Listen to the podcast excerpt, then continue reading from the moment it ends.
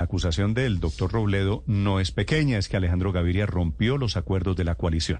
Senador Robledo, buenos días. Néstor, muy buenos días. Muchas gracias por su llamada. Un saludo a sus oyentes. Gracias a usted, doctor Robledo, por atendernos. Esto en plata blanca, este mensaje suyo contra Alejandro Gaviria, quiere decir, si hipotéticamente Alejandro Gaviria gana en la consulta del 13 de marzo, ¿usted no lo va a apoyar, doctor Robledo? Sí, pero lo primero sería es que tengo muchas más posibilidades de ganar yo que Alejandro Gaviria. Entonces esto también lo que quiere decir es que está relevado el doctor Alejandro Gaviria de respaldarme. No quiero su respaldo, no quiero trabajar con él. Entonces que quede claro que esto es una, esto, esto incluye una, una, una decisión que es de una decisión o una implicación que es de doble vía.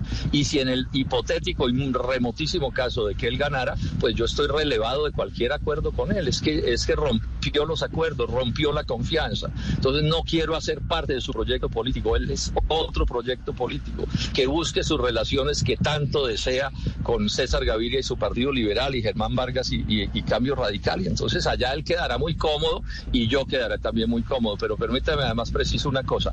Esto no, no me pone en ninguna contradicción para efectos de cumplir los acuerdos con Sergio Fajardo, con Carlos Amaya y con, con Juan Manuel Ganal. En cualquier circunstancia que ese sea el resultado yo cumpliré los acuerdos. Y si lo que dicen las cifras es que debo votar por alguno de ellos, allí estaré cargando el maletín, como se dice, con todo entusiasmo, porque yo soy un hombre de palabra. De esto, soy un hombre de palabra y cumplo los acuerdos y esa es la, la situación. Explíqueme una cosa. Yo sabía que a usted no le gustaba Alejandro Gaviria. Es posible, lo había dicho desde el primer día, que eso era, pues estaba pegado con babas. ¿Para qué lo aceptaron en la coalición si todos sabíamos que esto era lo que iba necesariamente a pasar? No, no, no es así, Néstor. Me, me, me, excusa, pero esa, esa no es la conclusión. Miren, yo cuento un poquito la historia y ojalá la pueda contar completa y haré esfuerzos porque sea muy breve. la coalición de la esperanza, antes de ser Centro Esperanza, o sea, antes de Alejandro Gaviria, la constituimos con eh, eh, Juan Fernando Cristo, Humberto de la Calle, Juan Manuel Ganán, Sergio Fajardo, después Carlos Amaya, Jorge Enrique Robledo. Y fue línea roja desde el primer día que en este proyecto no cabían quienes, las organizaciones políticas que habían respaldado la candidatura o que habían elegido mejor a Iván Duque y lo estaban respaldando en su gobierno. Esa fue la línea roja. Aparece la candidatura de, Sergio, de, Alejandro Gaviria y desde el principio dejó claro que en su proyecto era un proyecto con César Gaviria y el Partido Liberal y que incluso ahí cabía también el Centro Democrático. Eso lo, perdón, perdón, el Centro Democrático no, cambio radical. Y eso quedó perfectamente claro. Nos pidió una reunión o nosotros se la ofrecimos y nos sentamos a conversar con Alejandro Gaviria y en esa reunión nos dejó perfectamente claro que él no se imaginaba poder vencer sin ese tipo de respaldos y que no se podía gobernar sin ellos. Le dijimos, hombre, no hay acuerdo, Alejandro, esto no puede ser. Unas semanas después, él aparece en las noticias diciendo que rompió su relación con, eh, con César Gaviria y después de eso se hace el acuerdo y el acuerdo es explícito en señalar el punto de vista nuestro, o sea, la idea que él nos transmite a nosotros es que había cambiado su posición en este aspecto, que era un aspecto medular. Bueno, y el desarrollo de los hechos, que son muchos, dicen que no cambió su punto de vista, que nos quiere ganar con, las, con los votos de, de, de, esos sectores que nosotros no compartimos. Hizo acuerdos que nosotros rechazamos hace algunas semanas. El lunes vuelve y sale a los medios y dice, es que si yo no me uno con César Gaviria, otros se unen con él, cosa que es falso.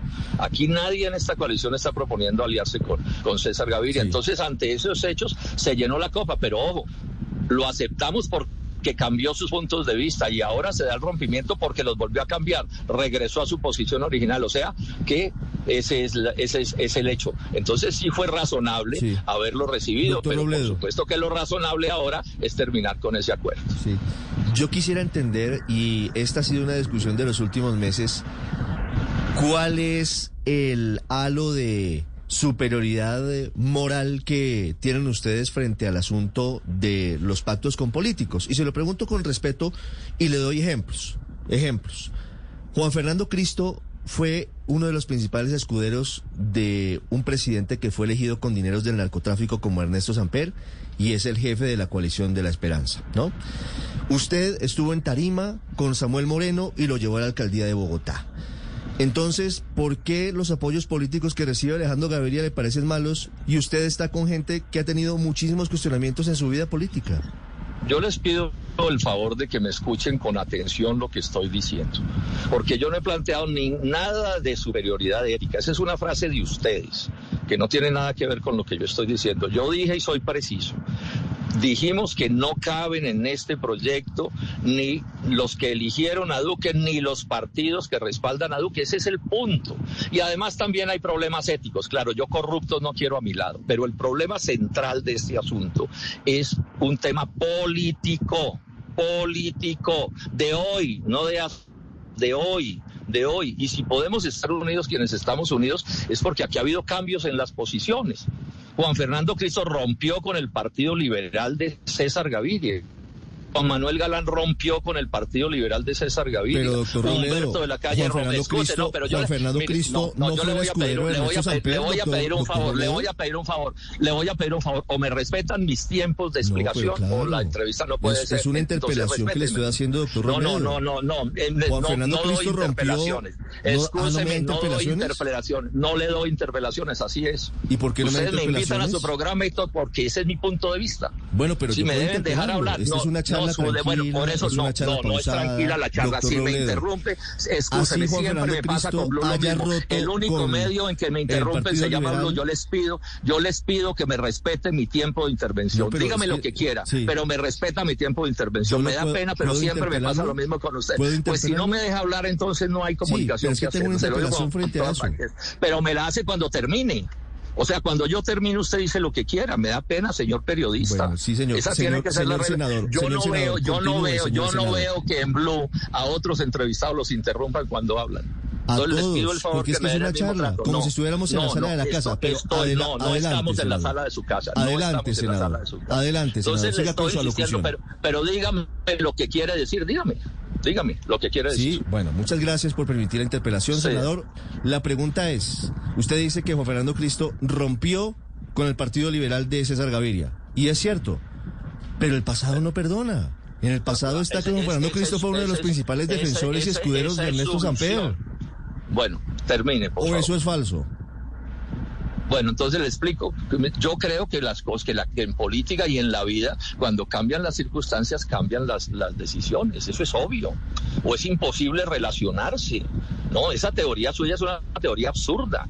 Absurda, además es maniquea, porque no me la aplican sino a mí. En otros casos no se la aplican. ¿Cierto? Es absurda. Si yo tengo un desacuerdo con usted por, por A, y usted se mueve de A, desapareció el desacuerdo. Pero ¿cuál es la curiosidad?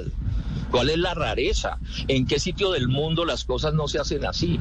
Pero si se mantienen los desacuerdos, pues no me puedo unir, es así de simple. Y si me violan los acuerdos, pues se rompen los acuerdos, es así de simple. Bien fácil de entender, me da pena, pero es bien fácil de entender. A mí no me puede decir que es lo mismo Juan Fernando Cristo hoy, o, Humberto de la Calle hoy, o Juan Manuel Galán hoy, que hace cuatro años. Tuvieron el valor civil, la actitud democrática, acertada y correcta de romper los lazos con el Partido Liberal de César Gaviria. Y si a usted eso le parece que no importa, que no se debe tener en consideración, esa es su valoración, pero no es la mía, me da pena, Ricardo, no es la mía. Y no me la pueden imponer.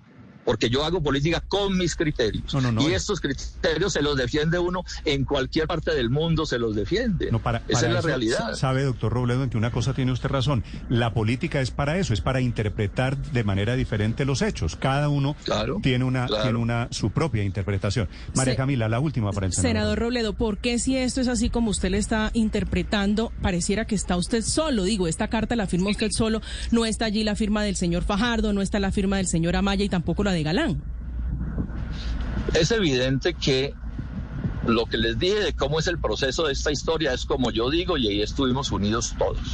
Es Pero no evidente firma que la hubo un carta, la rechazo. carta la firma pero usted ¿por solo. qué no me permiten terminar lo que digo? La- No, les ¿No creen que lo civilizado es que no creen que lo civilizado es permitir que se expresen las ideas? Bueno, entonces yo vuelvo con lo mismo. Si ustedes miran el, el incidente eh, que, conclu- que terminó en la, en la, en la, en el retiro de la coalición de, de Ingrid Betancourt, es clarísimo que repudiamos unánimemente las decisiones que en ese momento tomó Alejandro Gaviria y es evidente que pedimos otra declaración dejando claro que eso no podía ser así.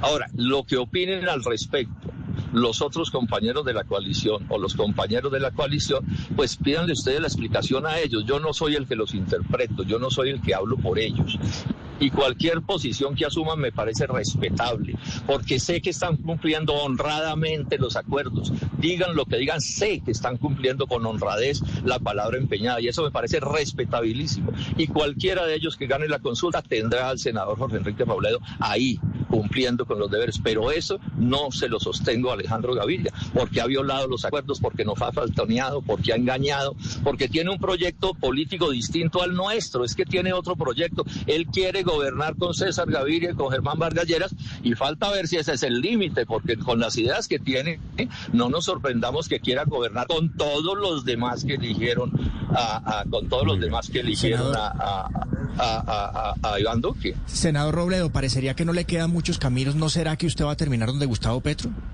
No, tampoco, pero ¿por qué sacan esa conclusión? Nunca, no, he dicho eso. El voto en blanco, el voto en blanco, el voto en blanco, el voto en blanco es una opción que la apliqué en, en, en el 2018 y que puedo volver a aplicar, ¿no? Mm. No, no, no, hay que enredar las cosas, las cosas están perfectamente claras. Le quiero Lo hacer que una estoy pregunta diciendo final. es que con Alejandro Gaviria no tengo ninguna relación política porque nos faltoneó, violó la palabra empeñada, los acuerdos firmados y con gente así uno no se debe unir ni puede gobernar. Le hago una pregunta final que en realidad es de un oyente, creo que lo está tagueando a usted en redes sociales, que dice que en algún momento votó por Uribe. Eh, ese ¿Quién? es ese voto como ¿Quién, quién, quién, quién, quién, Ese- quién votó por Uribe? eh, pues no sé, un oyente, ¿Quién? un Pepito Pérez. Pero me di- dice que yo, pero no, no, no, No, ¿quién hombre, es? el es que oyente, yo voté venga. por Uribe, no, ¿quién votó por Uribe? Doctor Robledo, pero Ah, el señor, listo, no había Cálmese, entendido, es que, perdón. es que es que usted se exalta. Una persona que haya votado en el pasado por Uribe no puede votar por usted. Por supuesto que sí, es que esa es una decisión de esa persona, claro. La gente tiene derecho a cambiar sus puntos de vista. Bienvenidos, bienvenidos todos los colombianos que quieran votar por mí, o por Sergio Fajardo, o por Juan Manuel Galán, o por Carlos Amaya, por la coalición, bienvenidos, claro. Porque esa persona cambia su punto de vista y coincidimos, entonces ¿cuál es la inconsecuencia? Él cambia el punto de vista y yo ¿por qué voy a, a- a- a- a prohibirle que asuma una actitud como esa? No, colombianos, entiendan, estos son actos de seriedad, de rigor, de coherencia. La política no puede ser con el todo vale, que cada uno haga lo que se le dé la gana y todo el mundo tenga que aplaudir. No. Eso corrompe a Colombia. La teoría de que todos los políticos somos iguales corrompe a Colombia y le abre paso a los corruptos. Ojo con esto, porque este debate está implícito en esto que estamos conversando. Ahora, que no se esté de acuerdo con mi punto de vista me parece respetable, pero le que le quieran quitar respetabilidad a lo que estoy haciendo y diciendo, pues esas son cosas que no se pueden hacer, ni se puede tergiversar la historia. Se hace política con la historia y cuando alguien cambia su punto de vista hay que asumir una actitud de respeto y de consideración con ese alguien que tuvo el valor civil de cambiar su punto de vista.